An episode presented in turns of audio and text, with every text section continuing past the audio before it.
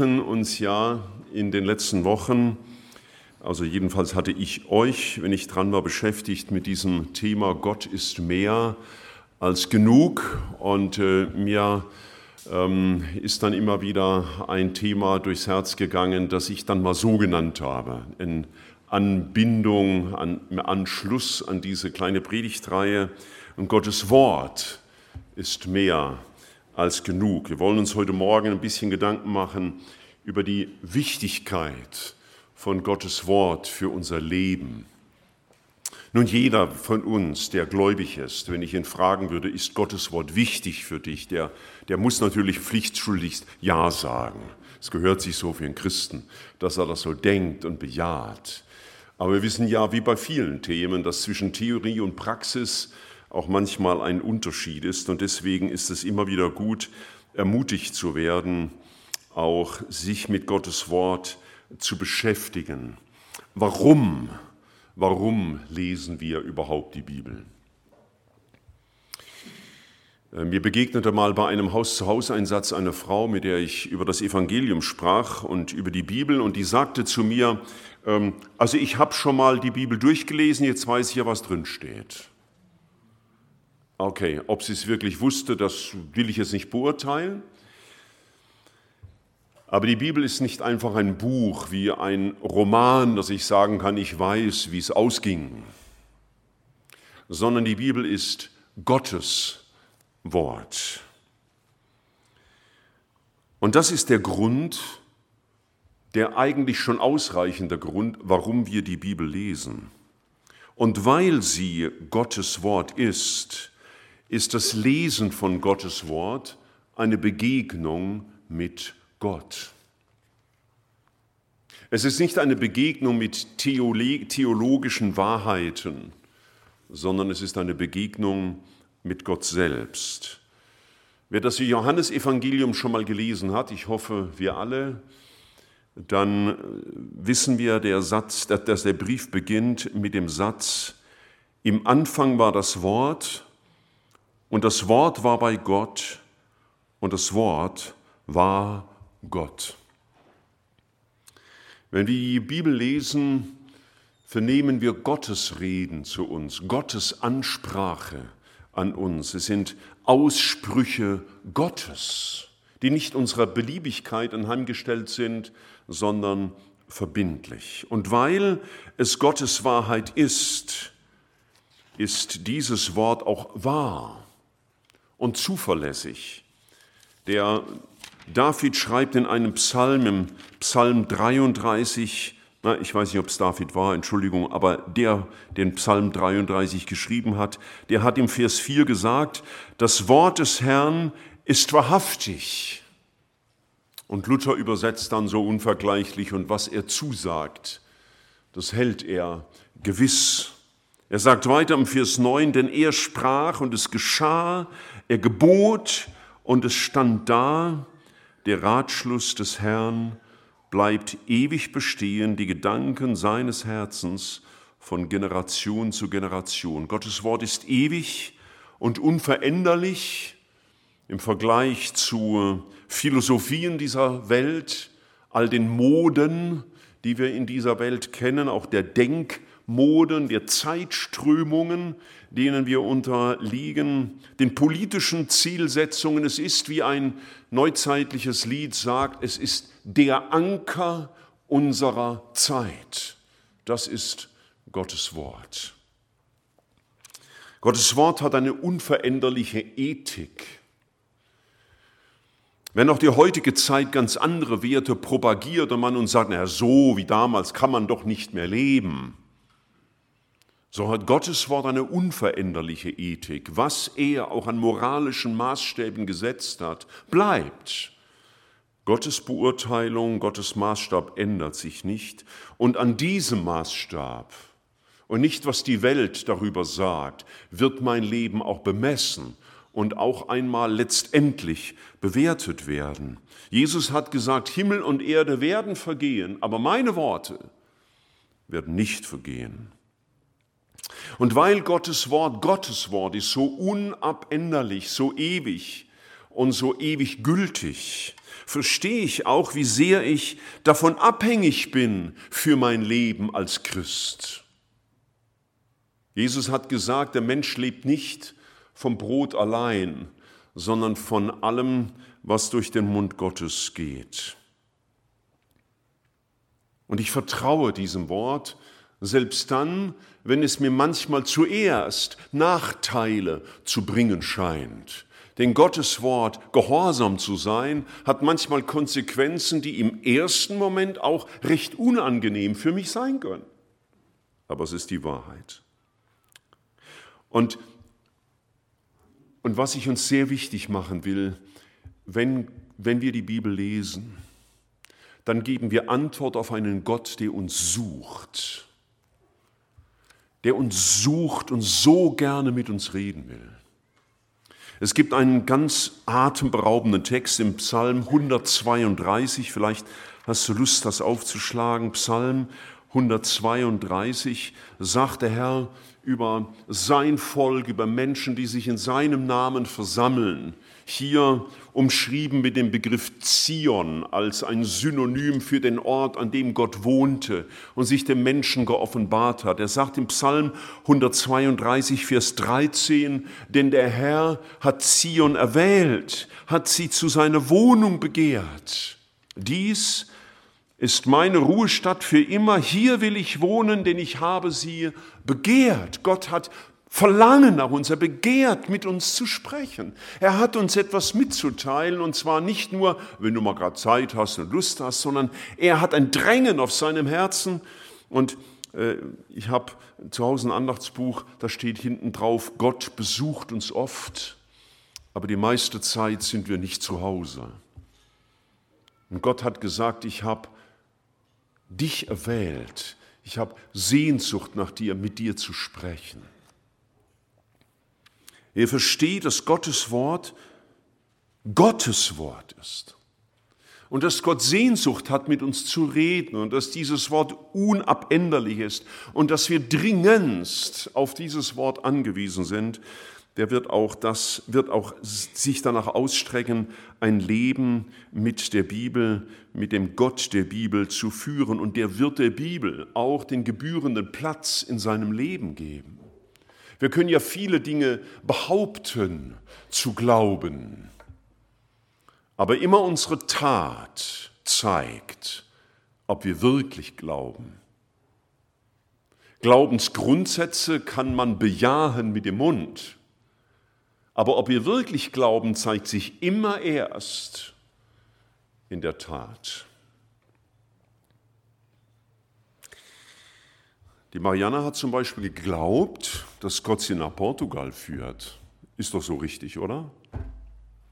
Da kann sie sagen, ich glaube wirklich ganz sicher, Gott will, dass ich nach Portugal gehe, aber ihren Glauben beweist sie wann? Am 1. Oktober.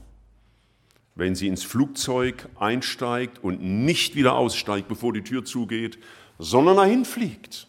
Die Tat beweist immer, meine theoretischen Aussagen.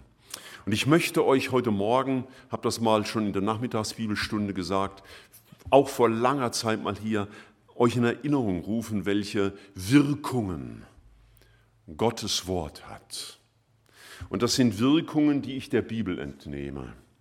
Ich beginne mit Psalm 19. Das Gesetz des Herrn ist vollkommen, es erquickt die Seele in einer stressgeladenen, unruhigen, fordernden Zeit angesichts unseres eigenen Versagens und der Enttäuschungen, die wir erleben, in all der, der Lieblosigkeit dieser Welt ist dieser Zuspruch da. Die ganzen Bibelstellen gibt es übrigens nachher auf Papier an der Tür, wenn dir das zu schnell geht. Gottes Wort erquickt unsere Seele so weit, dass der Salomo später in den Sprüchen sagen wird, dass wir deinem Leib Heilung bringen und deine Gebeine erquicken, denn sie sind das Leben denen, die sie finden und heilsam ihrem ganzen Leben. Gottes Wort erquickt. Gottes Wort ist zuverlässig. Das heißt, ich darf ihm vertrauen. Wenn er sagt, dass er mir vergibt, dann vergibt er mir. Und wenn er sagt, dass ich ewiges Leben haben darf, dann weiß ich, ich habe ewiges Leben. Und wenn ich weiß, dass er immer bei uns ist, dann ist er immer bei uns. Gottes Wort ist zuverlässig und es macht den Unverständigen weise. Es gibt mir Klarheit für ein gutes, gesundes Leben und gute, gesunde Entscheidungen. Gottes Wort sagt im Psalm 19 weiter, die Befehle des Herrn sind richtig. Ich meine, heute gibt es viele Meinungen, wo man sagt, das ist richtig. Der eine Politiker sagt, das ist richtig und der andere sagt, genau das Gegenteil ist richtig. Und der eine Doktor, der sagt, mach das und der andere Doktor, der sagt genau das Gegenteil. Menschen sind manchmal sehr unterschiedlicher Meinung, aber Gottes Wort ist richtig, im Gegensatz zu den Moden unserer Zeit. Sein Wort richtet uns auch wieder zurecht, dass unsere Gedanken wieder dahin kommen, wohin sie gehören. Es richtet mich aus auf die Wahrheit, rückt mein Denken wieder zurecht. Dieses Wort Gottes erfreut unser Herz. Vor allen Dingen durch all das, was Gottes Wort über Gott selber sagt. Weckt Gott Freude in uns. Die Betrachtung von Gottes Person in der Bibel gehört zum erfreulichsten meines Lebens. Gottes Wort erfreut mein Herz durch seine Wertschätzung für mich. Ich habe dich je und je geliebt und dich zu mir gezogen aus lauter Gnade. Nicht du hast mich erwählt, sondern ich habe dich erwählt. Das ist Gottes Wertschätzung. Das macht mein Herz froh und bedeutsam. Gottes Wort erfreut mein Herz, weil es mir Mut macht und Zuversicht gibt. Das Wort Gottes ist gewissermaßen die Mutter aller Freuden, die es auf dieser Welt gibt. Gibt ein schönes Lied, da heißt es, du sollst wieder meine erste Freude früher Morgen sein. Dieses Wort ist unsere Freude. Dieses Wort ist lauter. Das heißt, es hat keine versteckten Absichten. Da gibt es kein Kleingedrucktes. Wenn du was Kleingedrucktes in der Bibel siehst, gibt es auch. Das dann aber nicht die Bibel, sondern das sind Erklärungen von Menschen. Die musst du, darfst du gerne lesen, können hilfreich sein, sind aber nicht verbindlich. Gott schreibt nichts klein.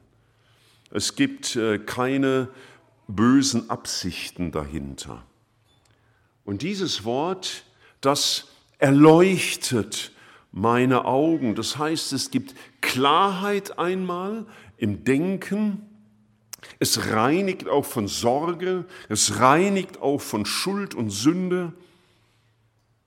Es gibt mir wieder den Blick Gottes für mein Leben und meine Situation, dass ich nicht so meinen eigenen deprimierten Blick habe, sondern seinen Blick, Gottes Wort, erleuchtet die Augen und es bleibt in Ewigkeit, unveränderlich. Ich finde das so begeisternd dass Sätze, die vor 4000 Jahren dem Abraham gesagt werden, für mich und für dich exakt so gilt. Meine Lebenssituation mag anders sein wie seine, aber es ist der gleiche Gott mit den gleichen Prinzipien, mit dem gleichen Glauben und den gleichen Versprechen. Ich kann mich auf Gottes Treue 100 Prozent verlassen. Gottes Wort ist Wahrheit im Gegensatz zu den Täuschungen der Welt und den Irrwegen der Philosophie. Vergiss nicht, es gibt in dieser Welt einen, der ist der Lügner von Anfang. Der beherrscht diese Welt und ihr Denken. Und deswegen brauche ich die Begegnung mit Gott, weil er die Wahrheit ist, damit ich nicht untergehe in den subtilen Lügen dieser Welt. Deswegen ist dieses Wort begehrenswerter als Gold. Es ist unvergleichlich wertvoll.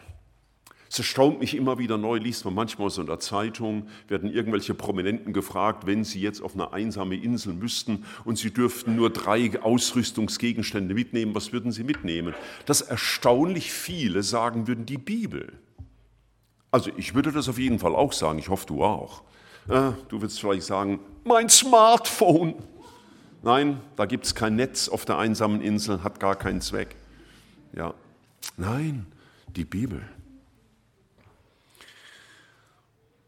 Und dieses Wort Gottes, das lehrt mich. Ich werde belehrt, auch im Sinne von ermahnt und gewarnt. Es zeigt mir, wie mein Leben garantiert schiefgehen wird. Und es zeigt mir, wie mein Leben gelingen kann.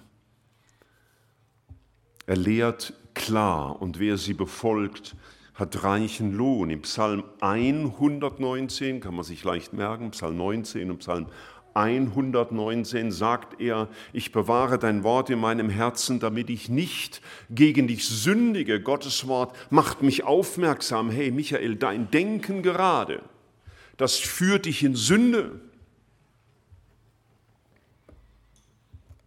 Es bewahrt mir Gottes Furcht und es bewahrt mich auch in der Liebe zu meinem Herrn. Dieses Wort ist mein Ratgeber Ach, was kauft man nicht alle für Ratgeber an den Kiosken und in den christlichen Buchläden? Da mag ja manch Nützliches dabei sein, aber der, von dem es heißt, er ist der wunderbare Ratgeber, hat uns eine ganz dicke Bibel geschrieben und die ist mein und dein Ratgeber. Wir haben vielleicht manchmal Schwerhörigkeit, können Gott nicht so gut verstehen, weil wir vielleicht manchmal den Umgang mit ihm gar nicht mehr so selbstverständlich gewohnt sind. Und ich schließe mit diesem schnellen Überblick, mit diesen drei Sätzen.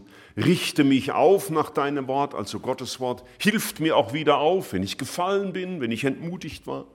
Sein Wort, diesen Vers kennt wohl jeder, ist meines Fußes Leucht, ein Licht auf meinem Weg, den ich zu gehen habe und Gottes Wort belebt mich immer wieder neu. Ich finde das so faszinierend, wie Gott immer wieder neue Kraft schenkt und mir hilft, den ganzen Staub des Alltags loszuwerden, um wieder klar zu sehen. Wenn wir also mal zusammenfassen, Gottes Wort erquickt, ist zuverlässig und macht weise, ist richtig und ordnet unser Denken, erfreut, gibt Mut und Zuversicht. Es erleuchtet Kopf und Herz und bleibt und ist die Wahrheit. Es ist deswegen begehrenswert und unvergleichlich. Es bewahrt vor Sünde. Es ist Ratgeber und Freudengeber. Es richtet auf und es belebt. Würdest du sagen, das stimmt? Hallo? Ja. Gut. Ja, es war. Es ist tatsächlich wahr. Ist es nur heute Morgen wahr, indem du laut Ja rufst? Oder ist es morgen früh auch wahr? Und am Dienstagabend, ist es da auch wahr? Gottes Wort ist Wahrheit. Und wenn wir das, diese kleine Sammlung, die kannst du beinahe endlos fortsetzen. Wenn du in der Bibel mal mit der Konkordanz arbeitest und Wort Gottes oder Wort des Herrn oder nur Wort nachliest, da hast du richtig Arbeit. Wenn du das vor Augen hast, dann verstehen wir auch, warum wir oft so viel Mangel in unserem Herzen haben, so viel seelische Armut, so viel Verzweiflung und Enttäuschung, warum viele Christen so frustriert leben und sich so leicht verirren, warum die Sünde sie gefangen hält und immer wieder betrügt, warum Christen manchmal so traurig durch die Welt laufen und so orientierungslos sind. Viele Christen kämpfen um Freude und Frieden und Ausgeglichenheit und tun das oft vergeblich. Und der Grund ist so oft der Mangel an der Wirkung von Gottes Wort in unserem Leben. Denn wenn das stimmt, und das habe nicht ich gesagt, das hat Gott selbst gesagt, und in deinem Leben sich genau das Gegenteil dominant breit macht, dann liegt es sehr wahrscheinlich daran, dass Gottes Wort nicht den Platz und die Wirkung hat in deinem Leben, der diesem Wort eigentlich zukommt. Wie viel Unruhe und Ärger mag in unseren Herzen oft da sein, wie viel Ungeduld, wie viel Neid und Bitterkeit macht sich breit.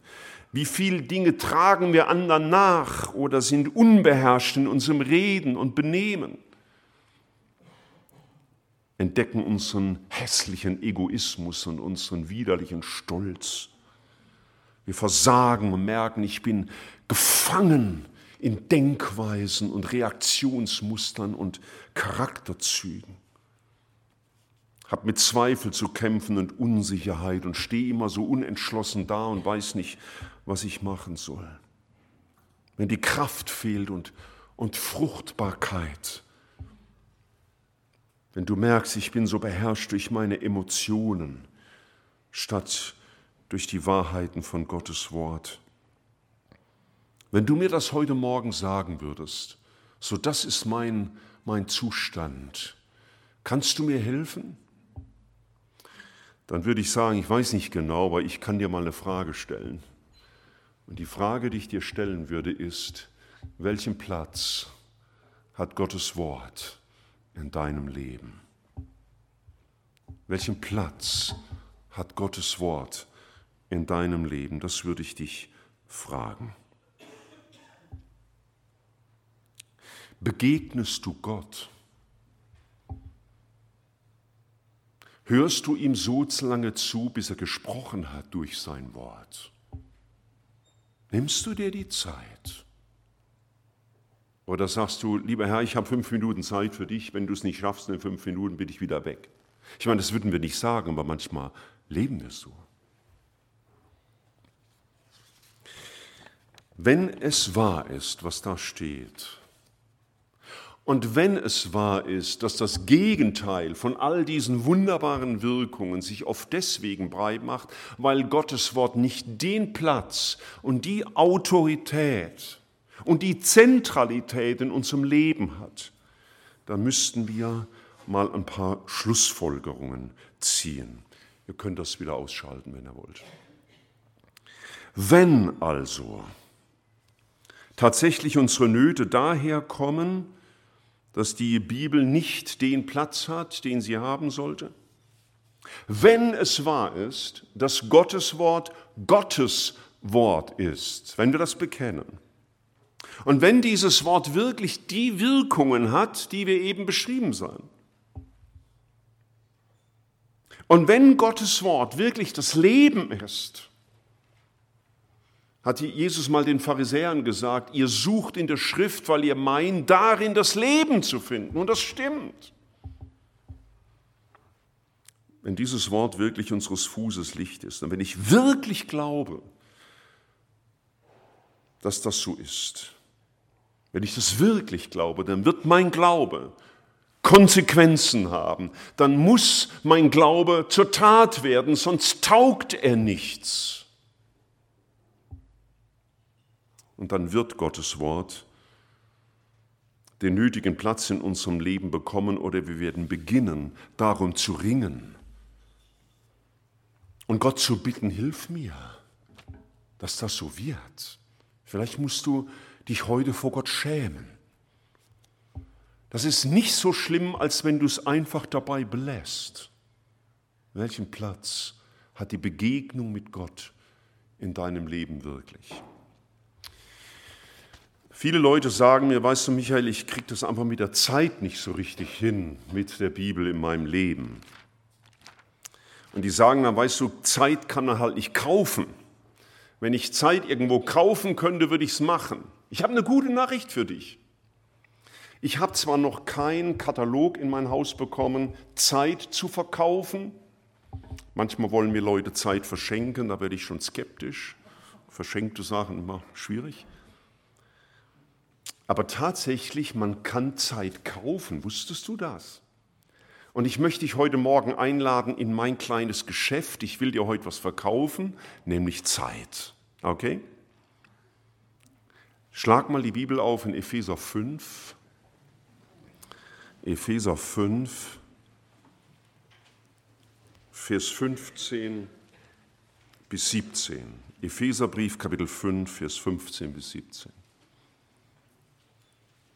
Dort sagt der Apostel Paulus, seht nun darauf, wie ihr mit Sorgfalt wandelt, nicht als Unweise, sondern als Weise, und kauft die Zeit aus. Denn die Tage sind böse, darum werdet durch Gottes Wort nicht unverständlich, sondern werdet durch Gottes Wort verständig, was der Wille des Herrn ist. Mich hat diese Formulierung kauft die Zeit aus beschäftigt und was ich meistens höre, wenn ich mit Christen rede, was bedeutet das, dann sagen die, die Zeit ausnützen.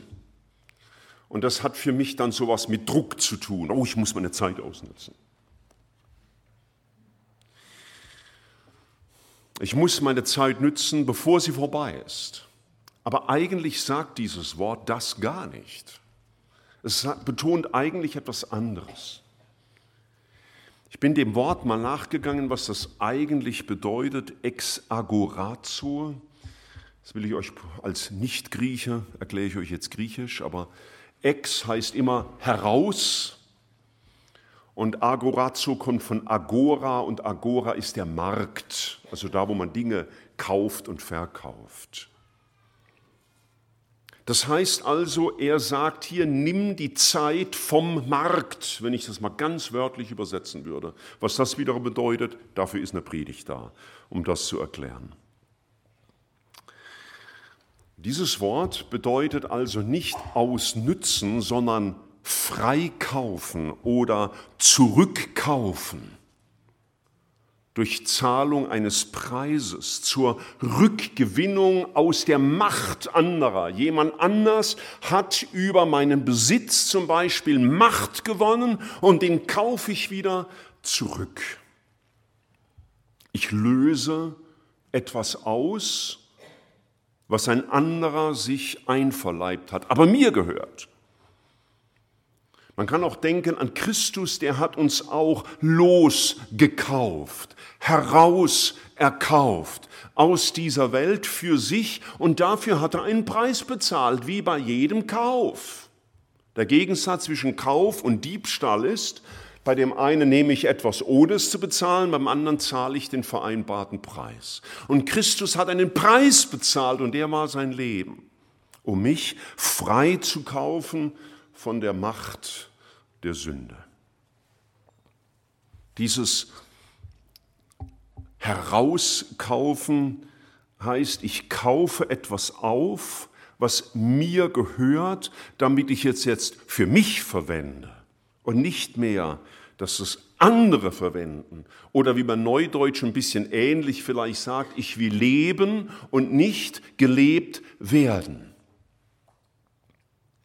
Das heißt, Zeit kann man nicht stehlen, aber man kann sie kaufen. Und jetzt wird es spannend. Wenn ich Zeit kaufen will, dann muss ich eine Gegenleistung bringen. Wenn ich zum Beispiel jetzt morgen Vormittag in ein Geschäft ginge, da gibt es, sage ich mal, Krawatten zu verkaufen, kommt mancher nicht in die Versuchung, dahin zu gehen, aber ich trage gerne Krawatten. Und jetzt sehe ich eine schöne Krawatte, die will ich mir kaufen. Dann sage ich dem Verkäufer, die hätte ich gerne, das ist meine. Und da sagt er, halt langsam, noch nicht ganz.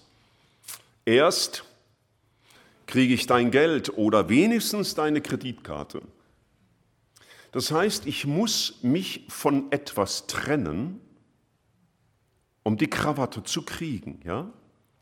Ich muss den Geldbeutel rausholen und die 20 oder wie viel Euro muss ich hergeben. Die gehören mir dann nicht mehr, da muss ich es mir überlegen. Ist mir diese Krawatte, sag ich mal, 20 oder 30 oder 80 Euro wert? Das muss ich überlegen. Denn ich werde sie, auf legalem Weg jedenfalls, nicht bekommen, ohne mich nicht von etwas zu trennen. Oder du sagst, ich möchte Gottes Werk unterstützen. Ja, dann muss man sich von etwas trennen, zum Beispiel von Deutschland. und seiner Gemeinde. Vielleicht musst du dich trennen von, deinem, von deiner Zeit, weil du deine Zeit dann nicht mehr für dich einsetzt, sondern für das Reich Gottes. Und wenn ich jetzt Zeit für Gottes Wort kaufen will, frei kaufen will, dann muss ich etwas dafür hergeben. Ich muss den Kaufpreis zahlen.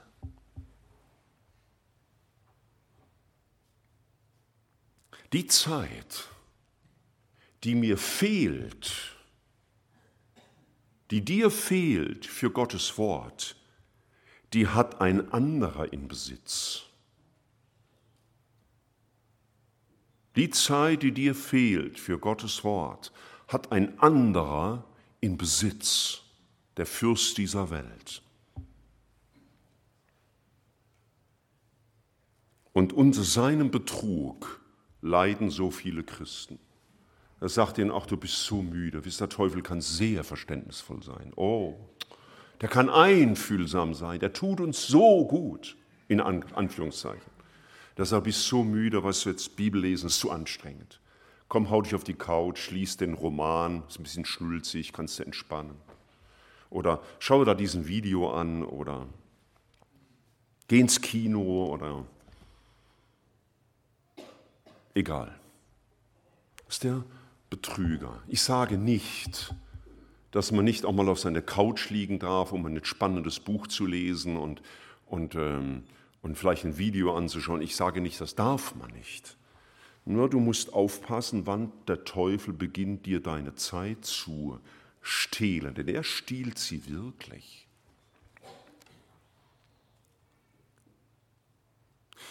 Und um diese Zeit die mir fehlt für Gottes Wort, wieder in meine Verfügbarkeit zu bekommen, muss ich sie kaufen. Und da muss ich was hergeben dafür. Da muss ich was aufgeben dafür. Da muss ich was opfern dafür. Sonst kriege ich sie nicht zurück. Wie? Meine Krawatte. Und ich habe gedacht, ich weiß, es ist ein bisschen steil, was ich sage, aber Macht ja nichts. In der Predigt darf man auch steil sein und zugespitzt. Stellt euch mal vor, alle, die, sagen wir mal, 35 und jünger sind. Vielleicht müsste ich die Altersgrenze höher setzen, um nicht so ein Klischee immer wieder aufzulegen. Wie wäre es, wenn du mal für einen ganzen Monat, nur einen Monat, auf das Surfen im Internet völlig verzichten würdest, es sei denn, es ist zwingend erforderlich. Wie wäre es, wenn du mal für einen Monat lang Facebook ignorieren würdest oder Instagram oder wo immer du dich in Social Medias aufhältst? Wie wäre es, wenn du dich mal für einen Monat von deiner WhatsApp-Gruppe abmeldest? Das gilt aber nicht für unseren Hauskreis. Wir haben auch eine WhatsApp-Gruppe, um uns Gebetsanliegen zu schicken. Aber ich meine diese WhatsApp-Gruppen, wisst ihr, wo man diese tausend sinnlosen, bedeutungslosen Dinge liest, die einem einen Haufen Zeit rauben.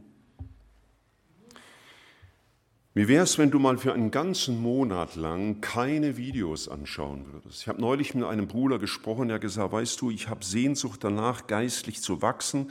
Ich komme nicht so richtig voran und ich habe mir jetzt vorgenommen, ich werde jetzt, ich weiß nicht, was er für sich hier für einen Zeitraum vorgenommen hat, keine Videos mehr anschauen. Und später haben wir darüber gesprochen, ob er es gemacht hat. Und er hat es gemacht. Und ich habe ihn gefragt, was war das Ergebnis? Sagt er, ich hatte Zeit für Gottes Wort. Wow, der hat richtig ein gutes Geschäft gemacht. Echt gut. Er hat ein bedeutungslosen Video eingetauscht gegen das ewige Wort Gottes. Jetzt die ab 36 und älter, die sind natürlich gar nicht in Versuchung im Internet und die wissen nicht mal, was ein Smartphone ist, klar aber vielleicht ist es bei euch die Zeitung, ja, eine Stunde am Tag. Ich habe mal einen Mann getroffen im Urlaub auf einer kleinen Hallig in der Nordsee. Ihr kennt das vielleicht. Oder was macht ein Mann dort vier Wochen im Urlaub? Ich habe das nicht begriffen. Und dann habe ich den gefragt beim Kaffee trinken, was machen Sie hier? Sagt er, nun Zeitung lesen, sage ich ja, Zeitung lesen. Ja, da brauche ich jeden Tag vier Stunden dafür. Wow, ja, wenn du die Zeit hast, also ich meine, das ist die Zeitung, die Zeit, dann brauchst du Zeit. Deswegen heißt die so. Ja. Oder dein Hobby. Oder sonstige Dinge, die in sich keine Sünde sind, aber durch die es dem Teufel gelungen ist, dir Zeit zu stehlen. Und Gott sagt, kauft die Zeit frei, kauft sie zurück, kauft sie, damit sie wieder in euren Besitz gelangt. Das ist, was kauft die Zeit aus eigentlich bedeutet. Und schau, wie wichtig eine Sache ist, zeigt sich am Preis, den ich dafür zu zahlen bereit bin.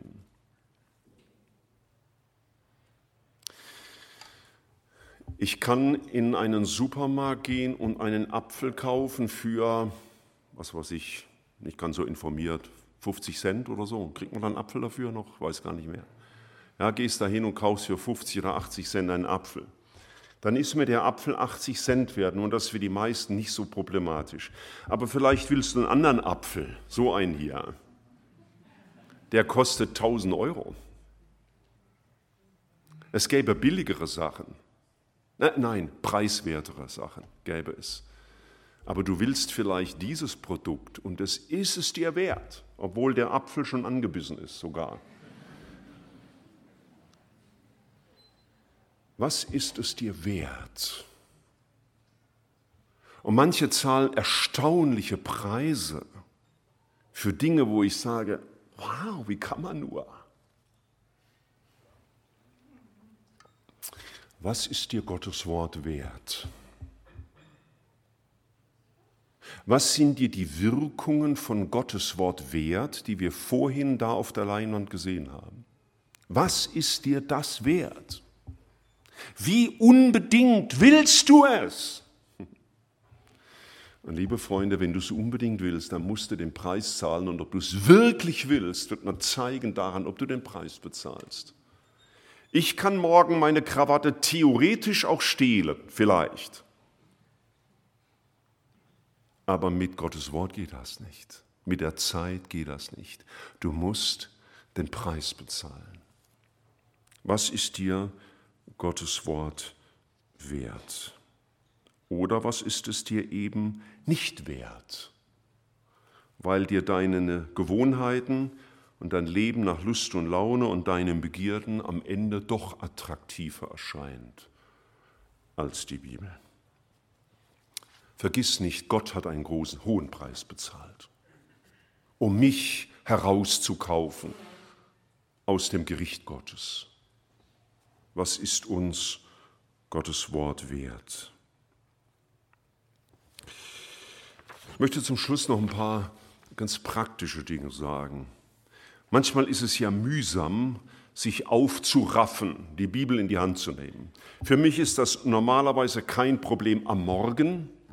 Da bin ich, bin so ein Morgenmensch und ich freue mich immer schon dann auf die Zeit mit Gottes Wort. Es gibt aber andere Zeiten, da bin ich müde und abgespannt am Abend und dann täte es mir sicher gut, Gottes Wort in die Hand zu nehmen, aber ich fühle mich zu müde. Kennt ihr sowas? habe ich neulich dieser Woche was gelernt. Ich habe mit jemand aus der Gemeinde gesprochen. Die Person sagte, ich bin zurzeit immer so müde. Und ich weiß, was mir gut täte, Sport zu machen. Das würde meinen Kreislauf in Schwung bringen. Aber ich bin zu müde, um mich dazu aufzuraffen. Ich habe sie so gut verstanden, die Person. Obwohl ich aus eigener Erfahrung weiß, wenn ich den, entschuldigt, man sagt so, den inneren Schweinehund überwunden habe, dann merke ich nach zehn Minuten, wie die Müdigkeit weicht und ich wieder in Fahrt komme. Ich muss diesen Punkt überwinden. Und viele Menschen tun das. Die joggen dreimal die Woche und dreimal die Woche gewinnen sie diesen Kampf. Hervorragend. Ich möchte mir sie als Vorbild nehmen. Mit Bibellesen ist es ähnlich. Da müssen wir es auch manchmal überwinden. Wir denken, ich bin zu müde. Aber ich kann dir sagen, es ist garantiert auch so wie beim Joggen. Nimm dir zehn Minuten Zeit und lass Gott zehn Minuten Zeit, dein Herz zu erreichen. und bete darum, Herr, rede zu mir durch dein Wort. Ich möchte dir Mut machen, so ein Kaufdeal, wie ich ihn dir vorhin gezeigt habe. Ja, du musst was bezahlen, um die Zeit zurückzukaufen, mit dir mal so einen Deal auszudenken und mit einem Freund oder einer Freundin auszutauschen, damit du ein wenig Rückversicherung hast, dass der andere kommt, hey, hast du es bezahlt? Das kann uns sehr helfen, wenn wir damit nicht alleine bleiben. Fürs Bibellesen gebe ich dir den Tipp, lies immer ganze biblische Bücher, das ist meine persönliche Erfahrung, zu Ende, lies die Parallelstellen, vertief dich in einzelne Aussagen. Vielleicht hast du eine gute Studienbibel. Ich habe immer einen Kommentar an meiner Seite liegen, um mal nachzulesen, was meint denn Bruder X dazu.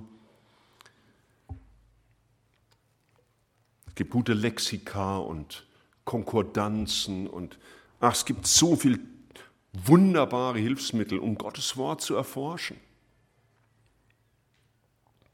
Jeder, der, ich gehöre nicht dazu, aber ähm, handwerklich begabt ist, der freut sich, wenn er gutes Werkzeug hat, ja, um das Werkstück anzufertigen, das ihm vorschwebt. Und wir haben diese wunderbaren Werkzeuge.